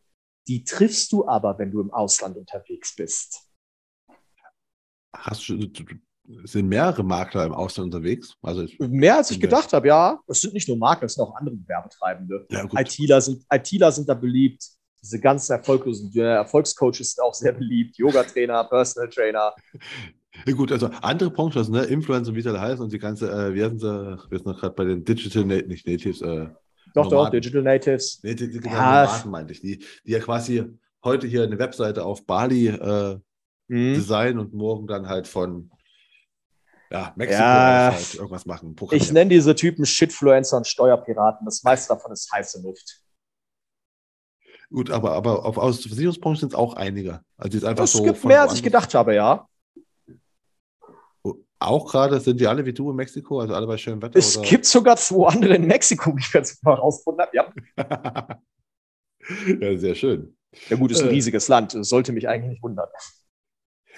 Äh, gut, ja. Ähm, aber hast du das vorher schon gewusst? Nee, du hast das gerade getroffen. Also, du, hast, du hast du keine Infos von denen geholt, was, was du beachten musst. Ah, nee, stimmt, du bist ja spontan. Nee, gar nicht. Ich, ich mache das alles selbst und ich verachte die meisten Vermittler, deswegen nein. Super. Ähm, ja, also wir sind eigentlich schon, eigentlich schon fast am Ende. Also, ne, wir müssen jetzt, äh, weißt okay, du, wenn, gut. weißt denn du eigentlich schon, wann, wann du, wann hast du gemerkt, dass dann, ich, ich, ich, bin, ich gehe jetzt aus, das war erstmal nur ein Plan, ne? Du gehst ins Ausland und machst von da aus deine ganzen Sachen weiter. Ja. Ähm, weißt du, wann du gemerkt hast, das funktioniert auch so, wie du es gedacht hast? 2015, 2016, weil durch die Spielzeugfabrik war ich gezwungen, alles online zu machen, weil ich keine Zeit mehr hatte, Kundenbesuch persönlich vorzunehmen. Ich habe eigentlich, äh, wandere ich mich, warum ich das eh wieder gemacht habe. Bei Check24 hätte ich es ja eh online per Telefon gemacht. Dann bin ich wieder auf Vorortberatung umgestiegen und die Spielzeugfabrik hat mich in online wieder reingezwungen. Und das fand ich halt bequem und angenehm. Darum habe ich es beibehalten. Also mir war vorher schon klar, dass es klappt, weil war ja praktische Anwendung. Ach, du bist, du hast, das, hab ich, das haben wir gar nicht gegangen. Du hast, du bist, du hast Online-Sachen gemacht, bist dann zurück zu Offline gegangen. Warum das? Ja, weil ich dachte, der Erfolg wird dann größer. Das hat man mir immer so erzählt. By the way, voll der Bullshit. Es gibt kaum Dinge, die online besser, die offline besser klappen als online. Aber es gibt diverse Dinge, die klappen online besser als offline. Ja, zum Beispiel deutschlandweit beraten, ne? Von woanders ja, aus. Auch dynamisch beraten. Bist du offline, musst du halt deine Verkaufsmappe dabei haben mit Unterlagen, Folien. Du musst hoffen, dass die auf das passen, was der Kunde gerade will. Du musst die auch ständig aktualisieren, so ein Kram. Bist du online, kannst du das alles live und in Farbe machen. Vorausgesetzt, du bist geistig schnell genug und weißt, was du tust. Ja, gut. Das solltest du aber allgemein sein. Unabhängig ob offline oder online. Naja, Versicherungsvermittlung ist halt einer der letzten Jobs, wo du der letzte Vollidiot sein kannst, trotzdem viel Geld verdienen kannst. Das ist ein Problem. Das stimmt, aber nicht auf Dauer. Also auf Dauer. Doch, ne? doch. Ja? Wenn du mal guckst, alleine wie viele Pleitiers in unserer Branche erfolgt sind, ne? zum Beispiel der Alko-Profi TM, um mal ein berühmt-berüchtigtes Beispiel zu nennen. Brancheninsider wissen noch nicht, wer gemeint ist. Der Friese mit der roten Schnapsnase. Ähm, Nee, da gibt es ja viele von. Gerade in Köln. Wir haben mehrere mehrfach verurteilte Betrüger, die Millionen versenkt haben und die über KKG-Konstrukte und Strohmann-Geschäftsführer immer noch ihr Unwesen in der Branche treiben. Weil solange die mehr Umsatz reinbringen als die Rechtsfolgekosten verursachen, werden die toleriert und hofiert. Ah, okay, so gesehen. Na gut, ich meine der Erfolg eigentlich, dass du halt ne, guten Erfolg hast, ohne halt Rechtskosten und so weiter, dass du dann halt noch gut bist. Die also verdienen scheiße viel. Die verbrennen ganz viel Geld, sammeln viele Kohle ein und über diese Firmen und Strohmann-Konstrukte behalten die die, weil die sind ja formal pleite. Ah, gut, das ist okay. doch das Problem. Also diese Branche besteht aus einer ganzen Menge Dampfplauderer, Abzocker, Lügner und Schwätzer. Bist du eigentlich wegen dieser Klarheit auch, du warst ich bei Stern TV nicht gesehen, kann das sein? Im Fernsehen, bei äh, Stern TV war es nicht, aber diverse andere Sachen. Kann sein, dass Stern TV mal ein paar Einspieler gebracht hat aus anderen Sendungen, aber direkt bei Stern TV war ich. Ich habe ja irgendwo im Fernsehen gesehen mit dem Schwert auch, du hast über, über das Sargdeckel klappern geredet. Äh, ZDF und WDR hat das ein paar Mal verarbeitet, ja. Wie bist du da hingekommen? Ist das wegen deinem, weil die gesagt haben, oh, Zufall. Das, spricht so, also der, ich glaube aber vermute. schon. Noch, also ich ja. weiß vom ZDF, das war meine erste Sendung, heute weiß ich aufgrund des Geldes, weil die haben damals bei mir angefragt ähm, und ich wollte helfen, sagt, ja klar, kein Thema. Und ich habe was Essentielles nicht gemacht, weil ich es nicht wusste. Ich habe nicht nach Geld gefragt. Das heißt, wir haben mit dem ZDF damals zwei Tage gedreht, wir haben alles mögliche gemacht. Ich habe dann auch die Crew und andere zum Essen einmal gesagt, hier, ihr arbeitet beim Fernsehen, ihr verdient nicht viel Kohle, ich bezahle das, ist eine Firmenausgabe. Ich sage, nee, nee, ist gut, lass uns das mal machen. Und ich kam mir schon schlecht vor. Ich denke, na gut, wenn sie drauf bestehen, was soll's. Und dann erst später habe ich dann den Dominik Egizzi, den Reporter, gefragt, ah, warum habt ihr mich eigentlich genommen? Weil ich jung, dynamisch, erfolglos bin oder weil ich billig bin? Und dann sagt er, Walter, du hast als Einziger nicht nach Geld gefragt. Ich wusste es nicht. Ich wusste es wirklich nicht. Und das Witzige ist, er hatte mich angerufen, weil er in der Vorankündigung gesehen, dass ich dann bei Anne Will eingeladen war. Der hat mich angerufen zu sagen, dass ich diesmal gefälligst nach Geld fragen soll. Du warst bei Anne Will eingeladen, das habe ich gar nicht gesehen. In die ja, Top-Punkte von Anne Will? Ja, ja. Zum Thema PKV. Versichern, verunsichert, verschaukelt. Versicherung allgemein. Und wie hat sich das ausgewirkt auf deine Anfragen von Kunden? Die wurden natürlich mehr.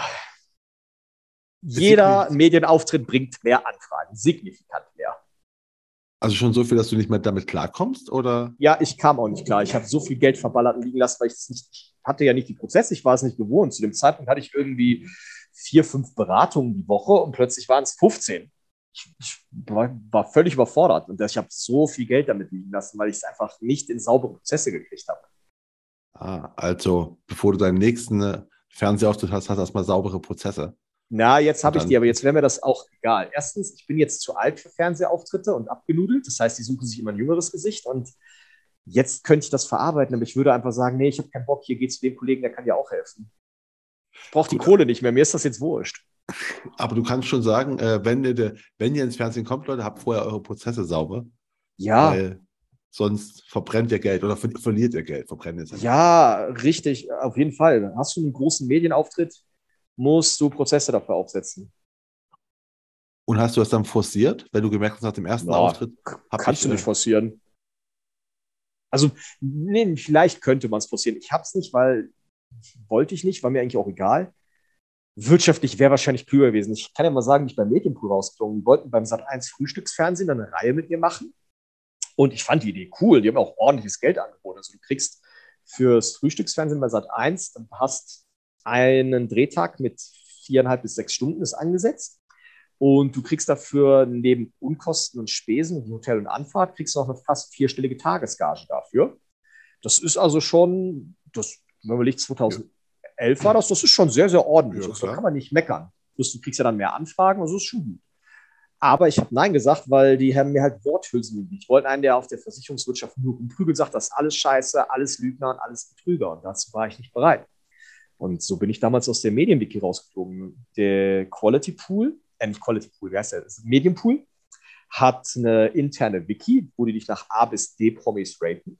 Und da habe ich halt einen Sperrvermerk gekriegt, weil redet nicht nach dem Mund, wird nicht eingeladen. Und ich habe die Drohung damals klar wahrgenommen, ist trotzdem ausgeschlagen und seitdem habe ich nie wieder eine Anfrage von der Medienpool-Gruppe bekommen. Von allen anderen schon, aber von dort nie wieder. Bis heute nicht.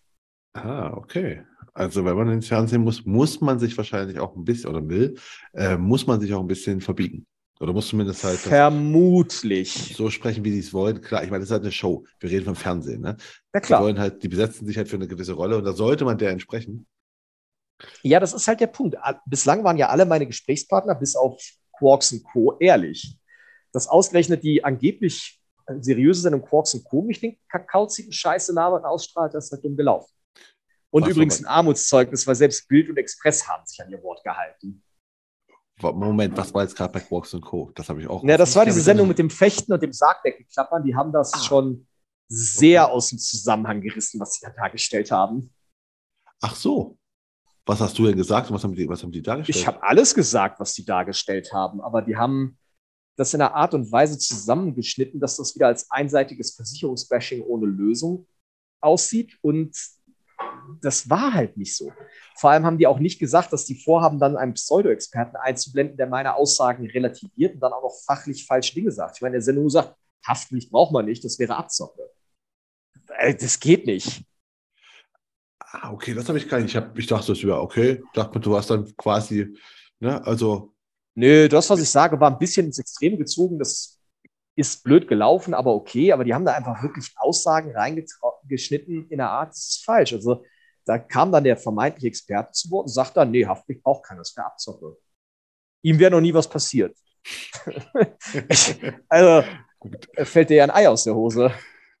Okay, sehr gut. Ähm, ja, aber äh, gut, dann halten wir jetzt auch mal fest. Wir haben gerade gelernt, auch äh, Quarks Co. ist nicht so seriös wie die Bild und die Express. Das soll was heißen. Das ist bitter, ne? Im, Im, Zusammenhang mit Versicherung. Aber echt was ganz Neues gelernt. Das ist ein ganz neues Niveau hier. Äh, ja. Bild dir deine Meinung. Hashtag no sponsoring. Super. Ähm, ja, aber dann sind wir schon, jetzt schon fast am Ende. Jetzt, jetzt, jetzt sind wir am Ende. Ähm, ja, wir sind am Ende, das ist richtig. wir sind am Ende, echt mal, wenn Quarks und Co., also wenn Bild und Express seriöser als Quarks und Co. sind, sind wir am Ende, muss ich festhalten. Ähm, da habe ich noch drei Fragen an dich, die, die ich ja. am Ende immer stelle zum Schluss. Die erste ist einfach so: Was war denn der beste Tipp, den du am Anfang von deiner Versicherungskarriere bekommen hast? Schwierig. Ehrlicherweise muss ich sagen, dass die Tipps, die man mir gegeben hat, fast alle für den Arsch waren. Ähm, ich habe kaum gute Tipps bekommen. Das meine ich nicht mal böse. Das liegt einfach daran, dass die Leute nicht erkannt haben, dass ich durch den Autismus anders funktioniere als die meisten anderen Leute. Anstatt also zu prüfen, welche Stärken und Schwächen ich habe, haben die krampfhaft versucht, mich in ein Muster zu pressen, das ich nicht gehöre. Und die Tipps und Empfehlungen, die ich daraufhin bekommen habe, waren natürlich überhaupt nicht zielführend. Deswegen ist diese Frage schwer zu beantworten. Ich würde sagen, entweder ich habe keine guten Tipps bekommen oder, weil das eher unwahrscheinlich ist, ich habe sie einfach nicht wahrgenommen, weil sie kontextual nicht aufgefallen sind. Okay. Was, was war denn so, oder was würdest du heute jemandem raten? Also was wäre denn ein Tipp, den du Leuten geben würdest, den du es ja selbst erarbeiten musstest? Mm, zwei wichtige Erkenntnisse. Locker 90 Prozent oder mehr in der Finanzdienstleistung sind Lügner aufschneiden oder Aufschneider oder Idioten, die eine Show abziehen. Das heißt, man sollte das Wort von denen nicht so sehr für wahre Münze nehmen. Und der wichtigste Tipp ist, sich brutal viel juristisches Wissen anzueignen. Denn egal welchen Versicherungsbereich man nimmt, er ist mathematisch juristisch. Und das Mathematische kann und will nicht jeder, aber das Juristische kann jeder lernen und sollte jeder lernen. Denn wenn du da ein gutes Grundgerüst hast, bist du in der Lage, Lügen zu enttarnen und dich autodidaktisch selbstkompetent zu machen in Bereichen, wo man versucht, dich zu verarschen. Okay, also hättest du nicht BWL, du hättest Jura studieren sollen. Definitiv. BWL ist okay. Ich war sehr mathematisch mit Statistik und Ökonometrie, aber ähm, das kann und will nicht jeder. Aber Jura kann jeder lernen. Gut. Und dann haben wir jetzt noch, äh, die letzte Frage ist immer, was sind denn drei, äh, drei Bücher, die du empfehlen kannst oder auch mehr? Oder was für Bücher sollte man gelesen haben warum? Aus, also Mathe nicht how, how to. Äh, ja, ja, das wollte ich jetzt auch nicht sagen. Ähm, nee, das, das, das, das kommt sowieso rein. Das wird sowieso genannt. Ähm, Mathematik der privaten Krankenversicherung, aktuelle Methoden der deutschen privaten Krankenversicherung, die Mathematik der Lebensversicherung unter Berücksichtigung des Versicherungsaufsichtsgesetzes. Was war das letzte? Die Mathematik der Lebensversicherung unter Berücksichtigung des Versicherungsaufsichtsgesetzes. Okay. Oder, wenn man nicht diese drei Titel nehmen will, alle kostenpflichtigen Quellen, die sich mit Mathe oder Jura beschäftigen. Hauptsache nicht die Werbescheiße von Versicherungen und Vertrieben. Und warum? Weil die einfach, aber die sind halt auch trocken und trockener zu lesen wahrscheinlich. Vermute ich jetzt mal, ohne reingeschaut zu haben. Ja, wahrscheinlich. Du lernst in diesen Büchern Dinge, die dir sonst keiner sagt und lernst die Lügen zu enttarnen, die einem vermittelt werden. Nimm Beispiel PKV. Diese ganze Kennzahlen-Scheiß und die darauf aufbasierenden Software-Rankings, das ist alles gelogener Schwachsinn.